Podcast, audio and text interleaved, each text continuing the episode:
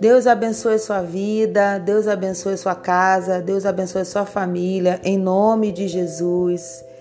Dando continuidade à leitura do livro Campo de Batalha da Mente, da autora Joyce Meyer. Pense positivamente. Andarão dois juntos se não houver entre eles acordo? Amós 3:3. Se uma pessoa está pensando de acordo com a mente de Cristo, como serão seus pensamentos? Serão positivos, com certeza. Em um capítulo anterior, já discutimos a absoluta necessidade de pensar positivamente. Talvez a esta altura você queira voltar ao capítulo 5 para refrescar sua memória a respeito da importância de ser positivo. Acabei de voltar e lê-lo e fui abençoada, embora eu mesma o tenha escrito. Jamais se dirá o suficiente a respeito do poder de ser positivo.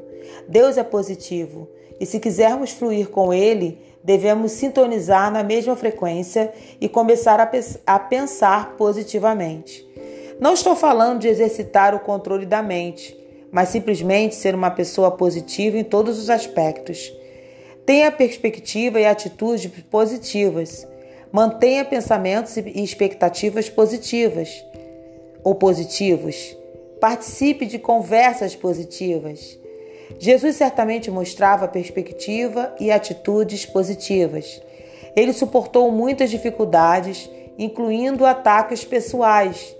Mentiram sobre ele, foi abandonado por seus discípulos quando mais precisava deles, foi escarnecido, foi solitário, mal compreendido e inúmeras outras coisas desencorajantes.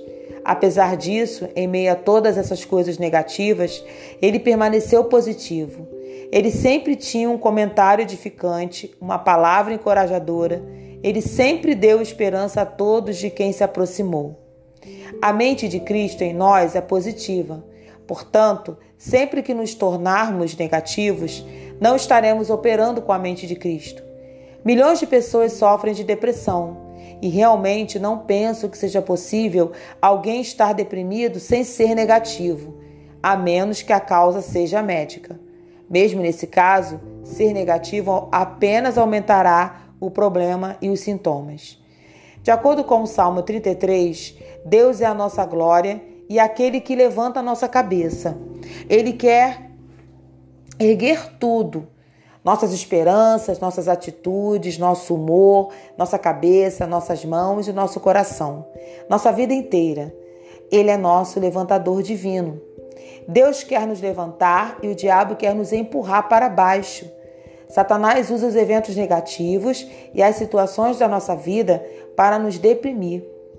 A definição do dicionário da palavra deprimir é abater no espírito, entristecer.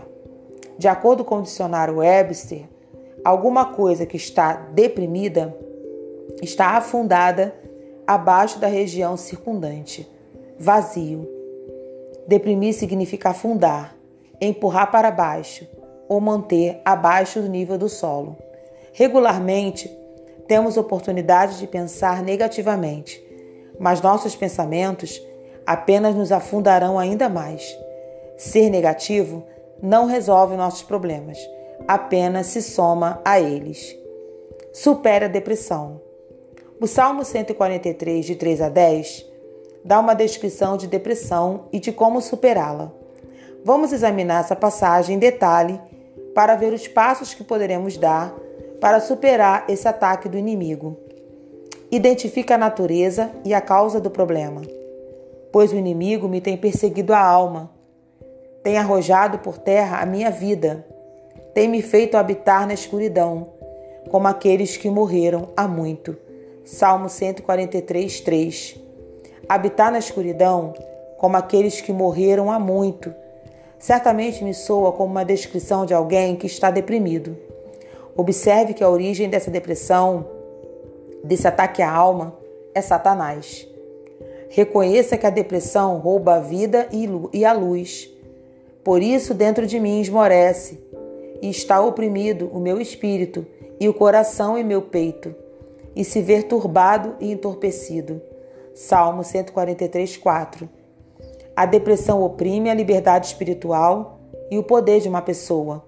Nosso espírito, fortalecido e encorajado pelo Espírito de Deus, é poderoso e livre. Portanto, Satanás procura oprimir esse poder e liberdade, enchendo nossa mente com escuridão e sombra. Por favor, perceba que isso é vital para resistir o sentimento chamado depressão, imediatamente após sentir sua chegada. Quanto mais lhe for permitido permanecer, mais difícil será resistir. Lembre-se dos bons tempos. Lembro-me dos dias de outrora. Penso em todos os teus feitos e considero nas obras das tuas mãos. Salmos 143, 5. Nesse versículo, vemos a resposta do salmista à situação. Lembrar, meditar e refletir são funções da mente. Ele, obviamente, sabe que seus pensamentos afetarão seus sentimentos. Então ele se toma, se torna ocupado, pensando sobre coisas que o ajudarão a superar o ataque à sua mente.